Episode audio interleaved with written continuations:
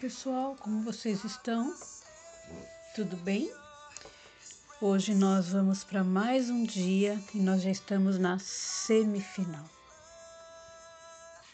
E é muito interessante o que a gente vai refletir hoje, o que vamos riscar do nosso pensamento. Somos bastante conscientes do tempo, né? A gente permite que o tempo nos limite e defina para nós o que somos capazes de fazer ou o que Deus pode fazer em nossa vida. Então hoje a gente vai fazer um jejum do pensamento que diz é tarde demais.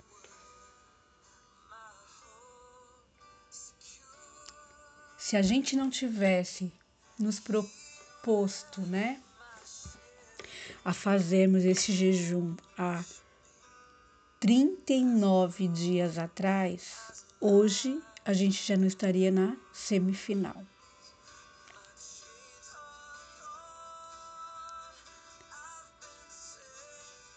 Se a gente tivesse olhado, muitos desistiram, né? Nossa, 40 dias que eu vou ficar sem o café, 40 dias que eu vou ficar sem o açúcar, 40 dias que eu vou ficar sem o leite, sem o arroz, sem o cigarro. 40 dias que eu não vou almoçar ou não vou jantar. Eu não sei o que você propôs tirar, mas eu quero dizer que se você não tivesse proposto isso há 39 dias, exatamente 39 dias atrás, hoje você não estaria aqui na semifinal. Ah, Neiva, mas eu não consegui. Eu não consegui tirar algo que me custasse. Eu não consegui tirar algo que para mim seria um sacrifício. O que eu faço? Eu quero dizer que movimento muda pensamento. E você pode ter uma segunda chance de se desafiar.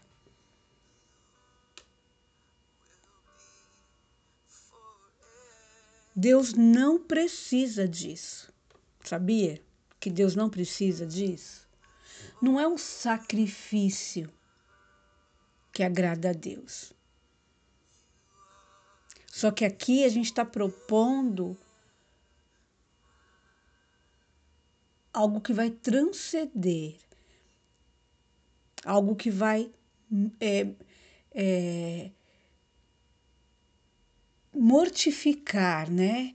Algo que vai te custar, porque aquilo que, quando você for pensar naquilo, os seus pensamentos vão estar focados em repreender, anular, riscar esses maus pensamentos que a gente falou aqui nesses 39 dias. Então o jejum não é para Deus, não é para convencer a Deus, não é para fazer você ficar mais perto de Deus, não sei se eu poderia dizer isso. Nada pode nos separar do amor de Deus. A proposta aqui foi que ao retirar algo que te custasse muito, quando você pensasse, quando você quisesse, quando você, quando você sentisse a necessidade daquilo que foi tirado de você, você pararia, pararia e pensaria: o que hoje eu preciso riscar? Qual foi mesmo o pensamento que eu preciso mudar? Então foi para isso que a gente está aqui nesse desafio. Então, se a gente não tivesse começado há 39 dias atrás, hoje a gente não estaria na semifinal. Sempre a gente tem a tendência de deixar para depois aquilo que a gente poderia fazer. Então, sempre a gente fala é amanhã, amanhã. Amanhã, quero te dizer, amanhã não existe. Sabia que o amanhã não existe? O amanhã não existe. Você já fez alguma coisa no amanhã? Me diga. Se você já comeu amanhã, se você já bebeu amanhã, que você é, me diz se você já se vestiu amanhã, se você já trabalhou amanhã, amou amanhã. O amanhã não existe. Então, essa questão de tempo está enraigado, é, arraigado né, em nós.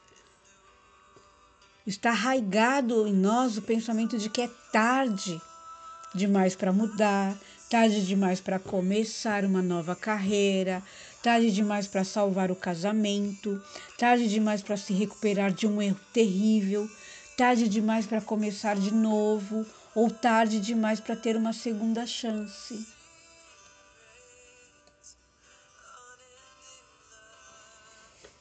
E por falar em segunda chance, eu quero te dizer que nós somos tudo aquilo que fazemos. Você tem uma segunda chance, sabe quando? Todos os dias, quando você acorda. Hoje, ao acordar, você está tendo a sua segunda chance. Então, viva o hoje. Porque a verdade é: nunca é tarde demais. Quando percebemos que não é tarde demais, a gente tem esperança, a gente toma uma atitude e a gente avança. Então vamos mudar isso hoje. Primeiro, abandone a decisão de que é tarde demais para essas coisas mudarem. Abandone a decisão de que você não pode se recuperar. Abandone a decisão de que o dano é irreversível. Não é tarde demais para transformar suas finanças, para se recuperar de uma tragédia ou de um erro, para entregar sua vida a Jesus, para cuidar melhor de você mesma ou de você mesmo, para mudar a forma como você se vê, para se desculpar ou para largar um mau hábito.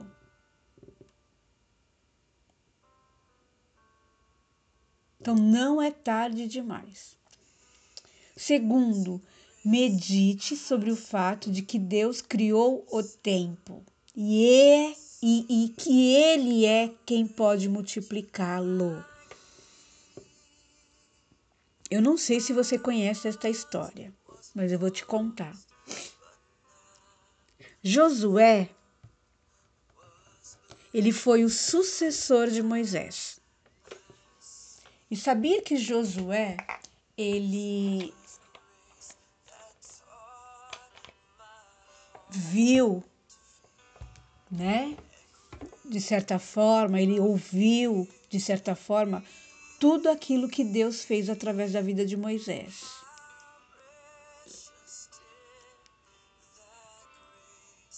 Então ele, ele foi o sucessor de Moisés. Ele que entrou na Canaã.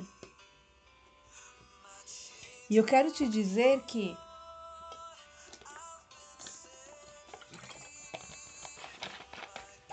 ele deveria ter certeza e convicção do Deus que Moisés amava, seguia e obedecia. Então, em um dado momento, um, durante um contexto de guerra, Josué determinou. Josué determinou Josué decretou que o sol parasse e que a lua parasse. Josué pediu um pouco mais de tempo para vencer a guerra.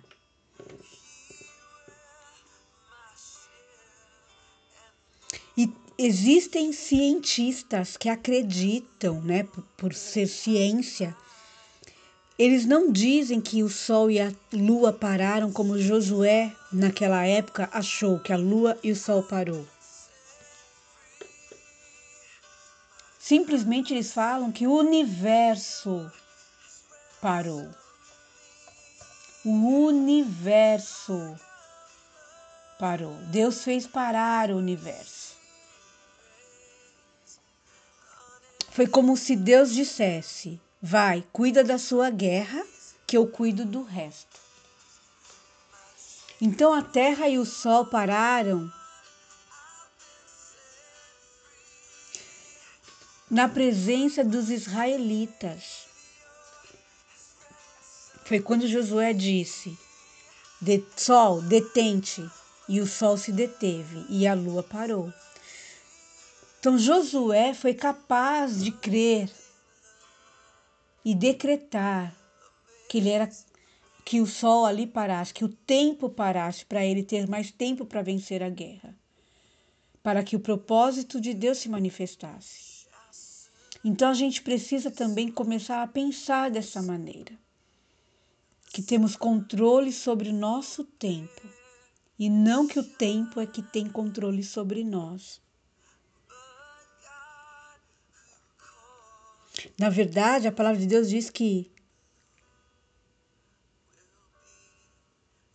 Deus restitui os anos perdidos, os anos consumidos pelo gafanhoto. Eu não sei o que você já passou, o que você está passando. Eu não sei o que foi roubado, que tempo, qual tempo que foi roubado da sua vida. Mas a palavra diz que Deus restitui os anos perdidos. Terceiro, pense na grande nuvem de testemunhas para quem não foi tarde demais. Não foi, não foi tarde demais para Abraão e Sara se tornarem pais. Ao 99 anos, Abraão e Sara com 90 anos de idade. Não foi tarde demais para Pedro, depois que ele negou o Senhor três vezes. Em uma pregação, três mil homens foram convertidos. Não foi tarde demais para a mulher apanhada em adultério. Não foi tarde demais para a mulher com fluxo de sangue ser curada. Ou para o homem coxo que ficou junto ali à fonte de Betesda durante 38 anos.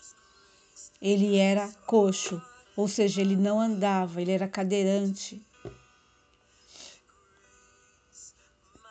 Então, durante 38 anos, aquele homem ficou ali e não foi tarde demais. Quarto, aceite a graça. Em Lamentações 3, 22 e 23 diz: Suas misericórdias renovam-se cada manhã. Em Hebreus 4,16 diz: Cheguemos-nos, pois, confiadamente ao trono da graça, para que recebamos misericórdia e achemos graça, a fim de sermos socorridos no momento oportuno. Misericórdia é quando Deus não nos dá o julgamento que merecemos.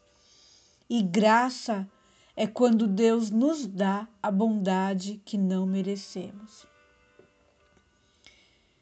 Misericórdia é quando Deus não nos dá o julgamento que merecemos. E nesta manhã as misericórdias do Senhor foram renovadas. E graça é quando Deus nos dá a bondade que não merecemos. É esta maravilhosa graça que esta canção diz. Quinto, livre-se da desculpa. Deus não aceita desculpas, mas Ele concede muita graça. Poderíamos sentir baixa autoestima ou ter uma deficiência como Moisés tinha. Ele tinha um impedimento de fala, ele era gago, mas Deus lhe deu diversas chances de ser usado para libertar seu povo. Então, quando Deus escolhe, e Ele já te escolheu, mesmo antes de você estar no ventre de sua mãe, com uma identidade e um propósito definido, Deus vai te dar diversas chances para que este seu propósito seja manifestado através de sua vida. Então, nada pode impedir você de caminhar de acordo com o seu propósito de vida. Sexto, peça a Deus mais tempo e outra chance. Ezequias fez isso. Eu não sei também se você conhece a história do rei Ezequias, mas quando Isaías, né, chegou ali para ele e disse: Prepara a tua casa, prepara todas as suas coisas, deixa tudo arrumadinho, pronto, porque você morrerá. Quando Ezequias viu, ouviu isso, ele pediu uma segunda chance. E Deus lhe disse: Ouvi a tua oração. Eis que eu te curarei, acrescentarei aos teus dias quinze anos. Você acha que se Deus fez isso por Ezequias, ele não fará por você?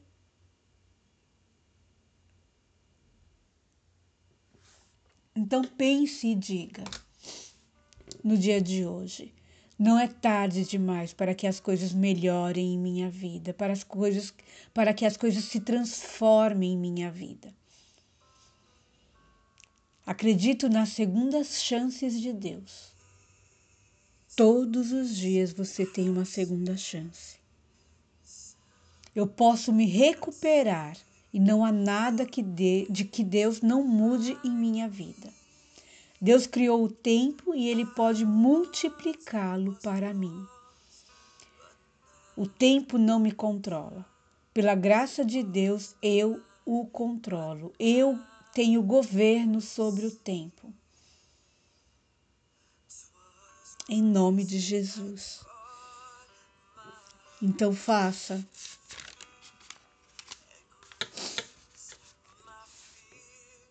Um abençoado e um excepcional dia hoje.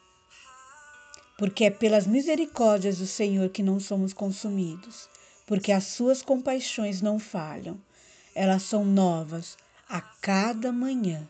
Grande é a tua fidelidade.